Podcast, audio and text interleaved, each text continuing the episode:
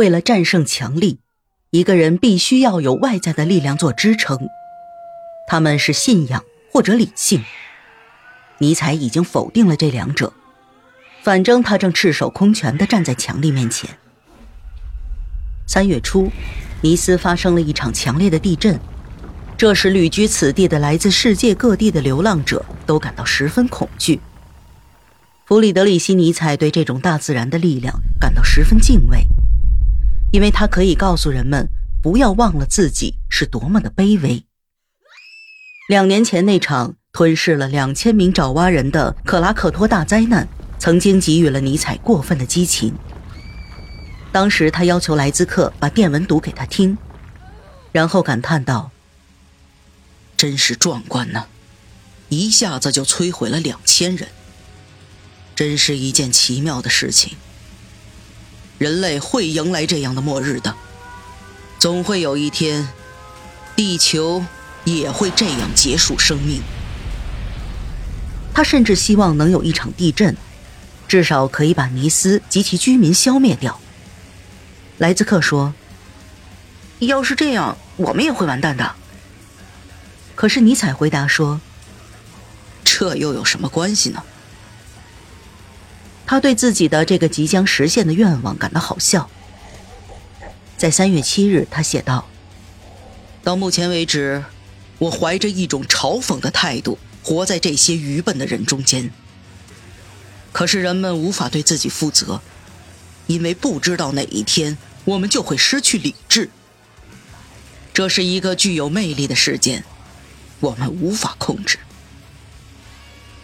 三月中旬。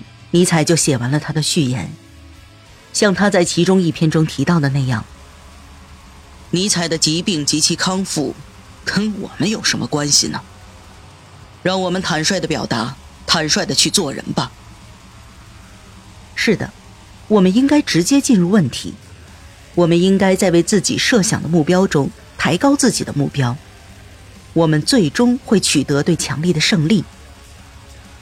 三月十七日。他写了一份计划。第一本书，《欧洲的虚无主义》；第二本书，《对较高价值的批判》；第三本书，《一种新的评价原则》；第四本书，《训练与选择》。一八八六年七月，尼采也起草过一份相似的方案，有两本分析与充满批判性的作品。另外两本是论说和实证性的作品，一共四本，或者说是四卷。每年春天里，尼采都会处于一种忧郁的心神不定的状态。他在尼斯和恩加丁之间犹豫着，想知道在哪个城市会找到明亮而不感到炎热的地方，找到那种不会伤害眼睛的柔和的阳光。一八八七年，尼采想到了意大利的湖泊。于是他离开了尼斯，去了马焦雷湖。刚开始的时候，这个四面环山的小型地中海使他感到兴奋。他说：“我被这个比地中海更美丽的地方打动了。我想知道，我花费心思找到的这个地方究竟是什么样的。大海作为一种庞大的事物，有着它独特的愚蠢和粗鄙，但是马焦雷湖却没有。”重新校对了《快乐的科学》，又读了一遍《人性的太人性的》。这时他停了下来，思考着为什么他的作品不能得到大家的认可。很快，他就从这种令人伤心的思考中跳了出来，还是未完成的作品比较重要。他强迫自己开始思考，直到再次变得筋疲力尽为止。他想要再去一次威尼斯。但是马上又打消了这个念头。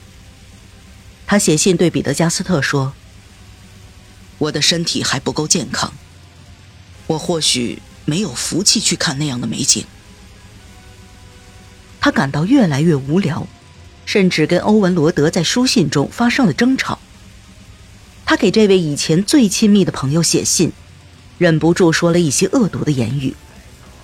尼采这样写道：“我想。”我对于年纪较大的人比较合适，比如说丹娜和布克哈特。对我来说，你还太年轻。欧文罗德不喜欢尼采的这种语气。与尼采不同，他是一位教授，在欧洲学者中很有声誉。尼采只是发表了一些奇怪的作品，到现在也是默默无闻。他不能忍受尼采的这种无理行为，因此在回信中，他决定捍卫自己的尊严。或许是言辞太过激烈，后来欧文罗德将这封信收回并销毁了。